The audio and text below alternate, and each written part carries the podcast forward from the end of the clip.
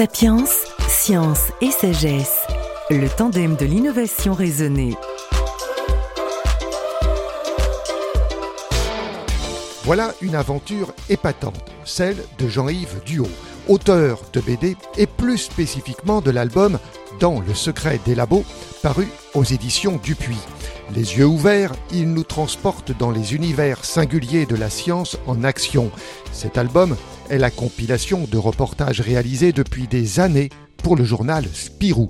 On y parle trou noir, lumière vivante, tunnelier, avion de combat, accélérateur de particules, mémoire informatique, le tout organisé en quatre grands thèmes, temps et espace, au cœur de la matière, le vivant et le génie humain. Bref, Jean-Yves Duhaut, comment êtes-vous tombé dans le bouillonnement de la popularisation des sciences? Alors depuis que je travaille, euh, je me suis retrouvé progressivement et d'une manière euh, assez régulière dans des domaines scientifiques par la force des choses parce que mon dessin me mène naturellement vers euh, le, schématique, le didactique, l'explicatif, la clarté. J'ai toujours aimé la clarté, la lisibilité. J'ai toujours été fasciné par les machines et c'est une espèce de, aussi de, fascination enfantine pour savoir comment ça marche. voilà, je suis un esprit curieux en fait. Et cependant, vous n'êtes pas scientifique non, je ne suis pas du tout scientifique. Euh, j'ai même un niveau d'études, on peut dire, qui s'est arrêté en troisième au sens euh, études généralistes. Après, j'ai fait un lycée d'art appliqué, donc c'est plutôt une formation de dessinateur que des études supérieures. Euh, voilà, c'était en tout cas une formation technique. Et vous n'êtes pas journaliste non plus non plus. Ça, ça s'est fait vraiment sur le tas, par la force des choses. Je n'ai pas de carte de presse. La seule carte de presse que j'ai utilisée pendant 10 ans pour entrer dans les labos, c'est le journal de Spirou, qui a le mérite d'être ancien et d'être connu partout. Alors, soit les scientifiques le connaissaient parce que leurs enfants le lisent, soit eux-mêmes l'avaient lu quand ils étaient enfants, ou euh, certains le lisaient encore. Donc, c'est une, euh, une excellente entrée en matière pour dire, ce qui est très apprécié par les scientifiques, qu'il va y avoir de la vulgarisation euh, autour de leur domaine de recherche dans un journal grand public et tout public, et pas un journal spécialisé euh, dans le domaine scientifique. Et justement, si vous êtes ni journaliste ni scientifique, on peut dire que vous êtes un reporter au sens que vous allez sur place, vous allez voir, vous allez à la rencontre, vous allez observer. Oui, absolument. J'ai toujours euh, fonctionné en priorité avec la rencontre avec un scientifique ou une scientifique ou une équipe. en dehors de ça, je ne sais pas comment j'aurais pu fonctionner euh, différemment. Euh, c'est vraiment la rencontre avec euh, une personne qui est à l'origine de l'exploration d'un sujet. et la plupart du temps, quasiment systématiquement, j'avais des bons contacts avec des scientifiques qui sont des gens curieux, pleins de fantaisie et qui apprécient le média bande dessinée. Au début, je me posais la question de savoir si je serais pris au sérieux en tant qu'auteur de bande dessinée pour un journal jeunesse. Et en fait, euh, j'ai été surpris de voir que tout de suite, euh, ça a suscité beaucoup d'intérêt. C'est comme ça que vous, que vous choisissez vos labos, à partir de la personne? Oui, ça s'est fait comme ça par réseau. Au début, ne connaissant rien au domaine scientifique, j'en ai parlé autour de moi. J'avais euh, une amie proche qui avait quelqu'un dans sa famille qui travaillait dans un laboratoire, qui m'a dit bah tiens, tu peux peut-être le contacter, ça peut être une bonne entrée en matière parce que lui, euh, puis sa femme aussi, parce qu'ils sont un couple de scientifiques, euh, ils vont pouvoir te donner les bons contacts peut-être. Euh, ne sachant pas trop euh, comment ça allait se passer. Donc je les ai contactés et puis bah, ça a démarré tout de suite. Je suis allé voir le laboratoire et c'est le premier reportage que j'ai fait. Et après, à partir de là, euh, eux-mêmes, ce que je ne savais pas au début, sont évidemment des scientifiques dans un réseau. Ils connaissent beaucoup de monde dans leur laboratoire, dans leur domaine de recherche, mais également dans d'autres.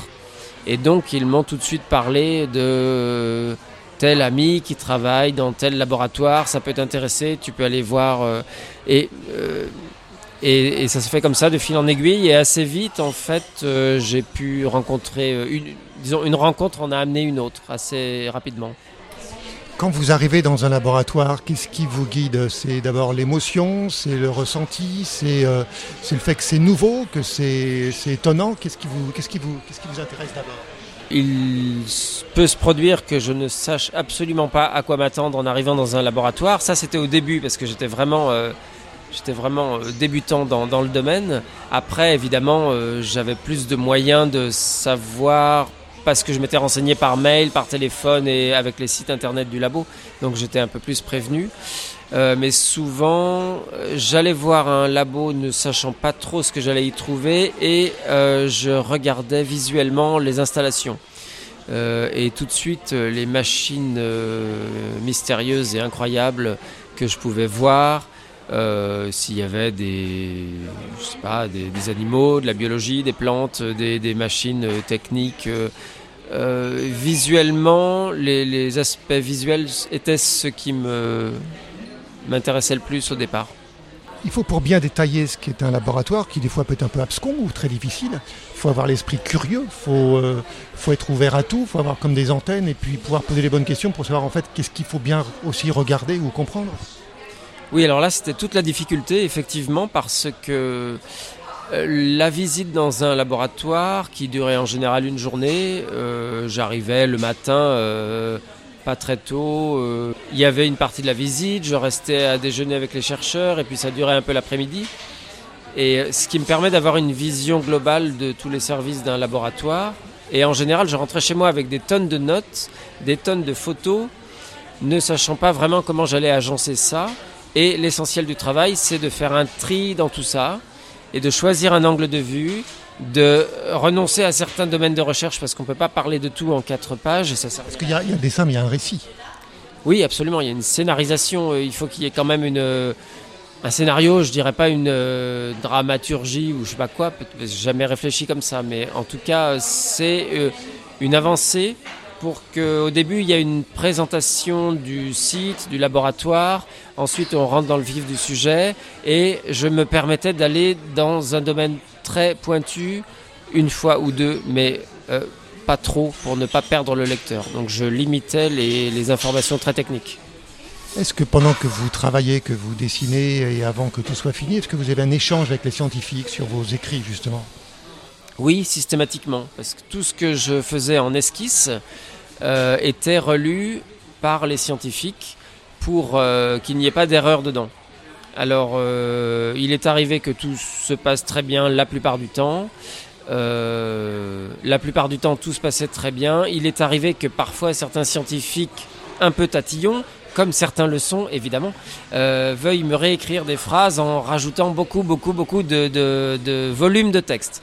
Alors là, il fallait que je me bagarre un peu. Au début, il est arrivé que je me fasse un petit peu euh, vampiriser, je dirais, euh, gentiment par les scientifiques qui voulaient rajouter des précisions aux précisions.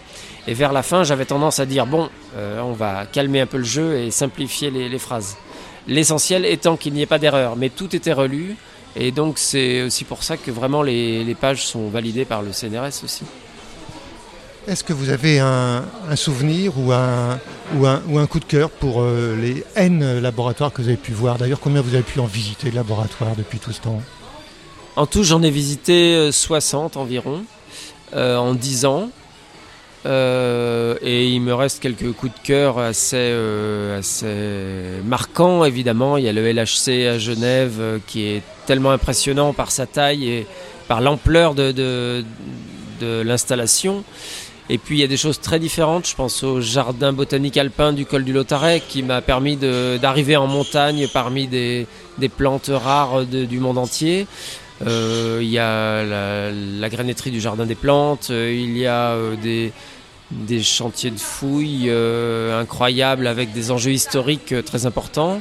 Vraiment, c'est à chaque fois, c'est aussi beaucoup basé sur les rencontres et les contacts humains qui, ont, qui sont un peu aussi le moteur de tout ça il y a les contacts humains, mais aussi puisque les chercheurs sont forcément employés par quelqu'un, donc euh, vous avez aussi euh, des contacts ou, une forme de coproduction, je ne sais pas comment on peut dire cela, avec les organismes de recherche. Il se trouve que les pages étaient souhaitées pour servir de documents de communication. Le synchrotron à Saclay euh, a utilisé mes pages pendant plusieurs années et les utilise encore aujourd'hui pour communiquer autour de la, du fonctionnement du synchrotron et de sa raison d'être.